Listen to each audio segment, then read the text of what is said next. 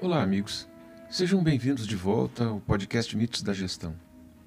Os dias de hoje, com tantas demonstrações de intolerância, de perseguições e divisões da sociedade, podem acabar nos mostrando que a intolerância pode conduzir a resultados bastante cruéis, como já podemos assistir durante o período em que durou o nazismo na Alemanha. E falar do nazismo é falar da perseguição e do genocídio levado a cabo naquela época naquilo que se passou a chamar de Holocausto. Quando a gente olha para as experiências dos sobreviventes do Holocausto, que encontramos em diários, livros e em inúmeros relatos que encontramos no YouTube ou em documentários e filmes, o número e a magnitude dos traumas infligidos aos judeus são simplesmente aterradores. A crueldade e a violência das ações dos nazistas contra os judeus na Alemanha impressionam e, de alguma forma, nos ensinam sobre nós mesmos e sobre o nosso modo de olhar para os outros. Os judeus foram declarados cidadãos de segunda classe em 1935.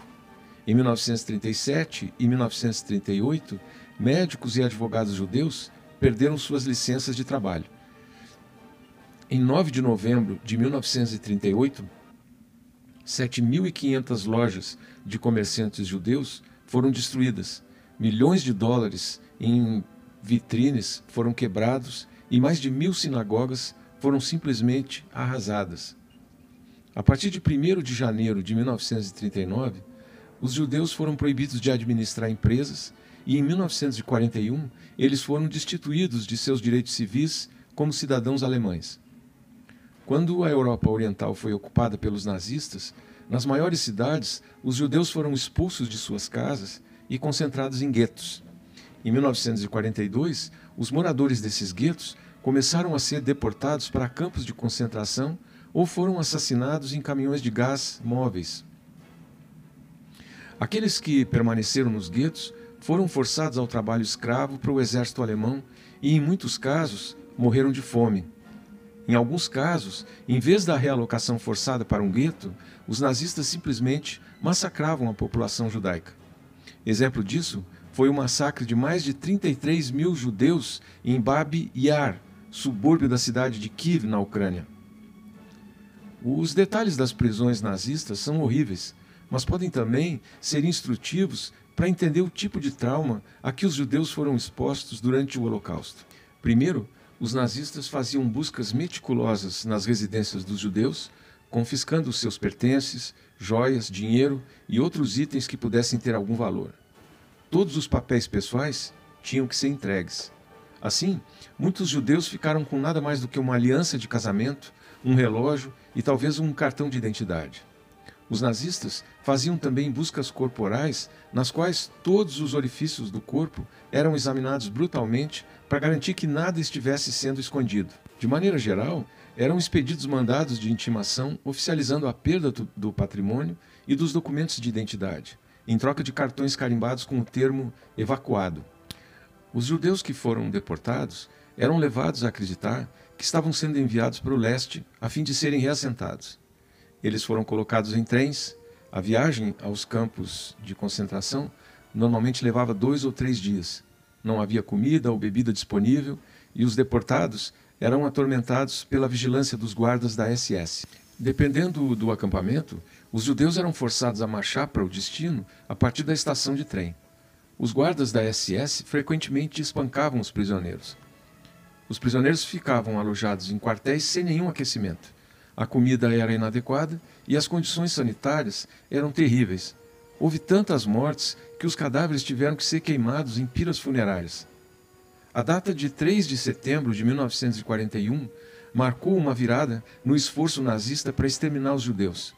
Naquele dia, no porão do bloco 2 do campo de Auschwitz, o gás Cyclone B foi testado pela primeira vez na morte de seres humanos. Massacres, tiroteios e espancamentos foram substituídos por assassinatos em massa perfeitamente organizados. Na maioria dos casos, até 90% dos que saíram dos transportes foram considerados inaptos para o trabalho. Esses deportados foram levados para um quartel onde foram forçados a se despir. Eles foram levados para o que parecia serem casas de banho, Na verdade, eram as câmaras de gás onde foram todos assassinados. Aqueles que podiam trabalhar eram colocados em trabalhos forçados. Homens jovens e saudáveis geralmente eram mantidos vivos para trabalhar e nunca mais viram ou souberam de seus pais, irmãs, esposas e filhas. Essas experiências refletem alguns dos atos mais horríveis e demonstram amplamente os aspectos conhecidos da história dos sobreviventes do Holocausto. Estes, porém, não representam os únicos relatos de sobrevivência. Em alguns dos campos menores, por exemplo, existia alguma resistência à subjugação nazista. No campo de Sobibor, no oeste da Rússia, os judeus se revoltaram e conseguiram incendiar o campo em 1942. Além disso, havia outras instalações criadas pelos nazistas além dos campos de concentração. Existiam inúmeros campos de trabalhos forçados. Aqueles que o Terceiro Reich desejava utilizar como trabalhadores permaneceram vivos e foram enviados para essas instalações. Não houve uma matança sistemática nesses campos, pois os internos realizavam tarefas para ajudar o esforço de guerra nazista. Isso não quer dizer que as condições nesses campos fossem significativamente melhores do que a dos campos de concentração. Muitos judeus também morreram nesses campos, por conta de doenças, fome, enquanto outros eram balhados pelos guardas alemães. Ainda assim, aqueles escolhidos para trabalhar nesses campos não foram condenados ao extermínio imediato e provavelmente tinham, em geral, maior pro probabilidade de sobrevivência do que aqueles que estavam nos campos de concentração.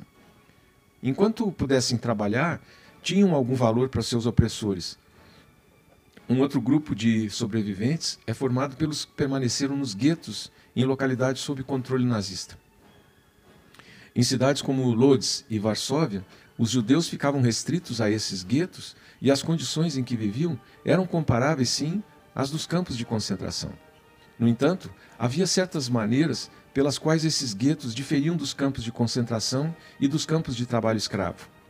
Nos guetos havia literatura, educação e alguma atividade cultural, e havia também um senso de comunidade nessas cidades. Além disso, no caso do gueto de Varsóvia, houve oposição aos nazistas e alguns movimentos bem importantes de resistência. Existe ainda outra categoria de sobreviventes que passaram por uma experiência diferente durante a Segunda Guerra Mundial. Esse grupo pode ser caracterizado como sobreviventes ocultos.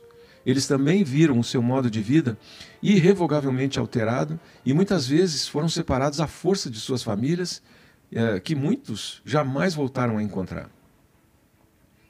No entanto, esses sobreviventes fugiram dos nazistas. Eles não eram encarcerados em campos alemães, embora alguns tenham sido presos em campos montados pelos países em que se esconderam, como a Rússia, por exemplo. Muitos desses sobreviventes eram fugitivos e estavam sempre tentando permanecer um passo à frente dos nazistas. Outros, especialmente os jovens, em alguns casos, famílias inteiras, foram escondidos por não-judeus. Outros fugiram para locais onde permaneceram durante a guerra. Vários sobreviventes fugiram da Polônia para a Sibéria e lá permaneceram até o final da guerra. Há também a história dos refugiados de Xangai, na China. Um grupo inteiro de judeus alemães escapou para Xangai no início dos anos 1940. Esse grupo era em grande parte composto por pessoas que não conseguiram obter vistos para países da América do Norte e do Sul. Eles foram para o leste e viajaram pela Rússia e encontraram um abrigo na China. Muitas dessas pessoas imigraram para a costa oeste do Canadá e Estados Unidos depois da guerra. Depois da guerra, 1 milhão 119 mil judeus foram libertados de Budapeste, na Hungria, incluindo 69 mil que viviam nos guetos, 25 mil que viviam em casas protegidas e outros 25 mil que estavam sobrevivendo escondidos. Também outros 5 mil judeus retornaram do trabalho escravo e mais 20 mil que haviam sobrevivido aos campos de concentração. Na Hungria, por exemplo, a narrativa do Holocausto retrata a deportação em massa de judeus húngaros como a última decisão tomada pelos nazistas para livrar a Europa dos judeus. Para a Alemanha nazista, a Hungria era o último país a manter uma população judia intacta na Europa e via isso como uma fonte de trabalho muito importante de modo que quase 25% dos judeus húngaros foram desviados para o trabalho escravo, em vez de serem mandados para as câmaras de gás na chegada a Auschwitz. Olha, dia após dia, os judeus enfrentaram escolhas dolorosas e decisões morais. Dia após dia, os judeus eram vítimas de ações por parte dos nazistas que afetaram o curso de suas vidas e as vidas dos outros para sempre. Os historiadores tendem a dar maior atenção às situações em que as vítimas do Holocausto foram capazes de navegar pelos caminhos da sobrevivência por meio de ações heróicas e grandiosas. Mas a verdade é que havia muitos grupos de resistência, guerrilheiros judeus e judeus que tinham conexões com as autoridades, lutando para sobreviver e resistir ao genocídio nazista. Hoje, as pessoas, quando relembram a tragédia do Holocausto, acabam ampliando o escopo dessa resistência física, verdadeira luta pela vida, para incluir a resistência espiritual na vida cotidiana. Mas a verdade é que a resistência serviu como uma forma de preservar a sanidade e o senso de integridade daquelas pessoas. O Holocausto foi um dos períodos mais sombrios e devastadores da história da humanidade. Milhões de judeus e outras minorias foram perseguidos, torturados e assassinados pelo regime nazista liderado por Adolf Hitler. Essa atrocidade deixou marcas que nos fazem refletir constantemente sobre as profundas consequências do ódio e do preconceito. Mas olha, é importante ressaltar que a impossibilidade de esquecer o Holocausto não é uma mera questão de escolha. É uma responsabilidade moral histórica que nós todos temos como seres humanos. Precisamos lembrar das vítimas e honrar sua memória, mas também aprender com os erros do passado para evitar que tais horrores se repitam. Lembrar o Holocausto é um ato de resistência contra o silêncio e a negação. É uma forma de dar voz às vítimas e aos sobreviventes para que suas histórias não se percam no tempo.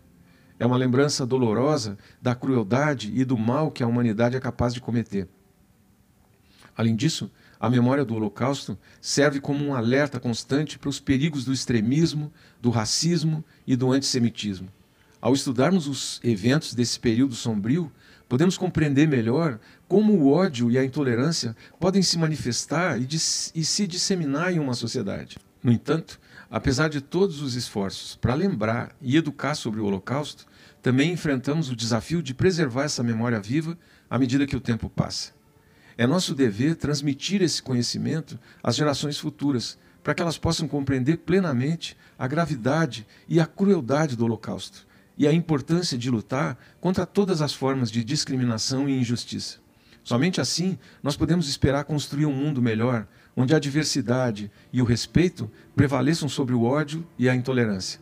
O Holocausto não se baseia apenas em uma memória histórica, mas também em uma responsabilidade moral de manter viva a lembrança das vítimas e aprender com os erros do passado. É uma lembrança constante de que a crueldade e o preconceito podem se manifestar se não estivermos vigilantes. Portanto, devemos lembrar, educar e lutar para garantir que a tragédia do Holocausto jamais seja esquecida. Pense nisso e escute a fala do sobrevivente Andor Stern. Oi, tudo bem? Andor Stern recebeu a equipe da BBC News Brasil em sua casa, na zona sul de São Paulo. A vida me deu péssimos momentos, mas também me deu momentos maravilhosos. Se você tem dom de você sentir, saber sentir gratidão, já é um grande presente. Eu sinto quase diariamente gratidão. Sobreviver aquilo te dá uma lição de vida que você fica tão humildezinho. Quer, te contar, quer que te conte uma coisa que aconteceu hoje? Talvez nunca te ocorreu isso. Essa vantagem eu levo de sobra de você. Imagina, se quiser, até mostro a minha cama, cheirosa, lençóis limpos, barulhinho, banheiro pegado, chuveiro fumegante, sabonete, pasta de dente, escova de dente, uma toalha maravilhosa. Descendo uma copa aí, cozinha cheio de remédios que precisa tomar, a velhinha precisa tomar para ajudar a viver melhor. Comida à vontade, manteiga, geladeira cheia de coisas. Mas eu peguei meu carrinho, não é bem meu, mas eu uso. Fui pelo caminho que eu quis trabalhar.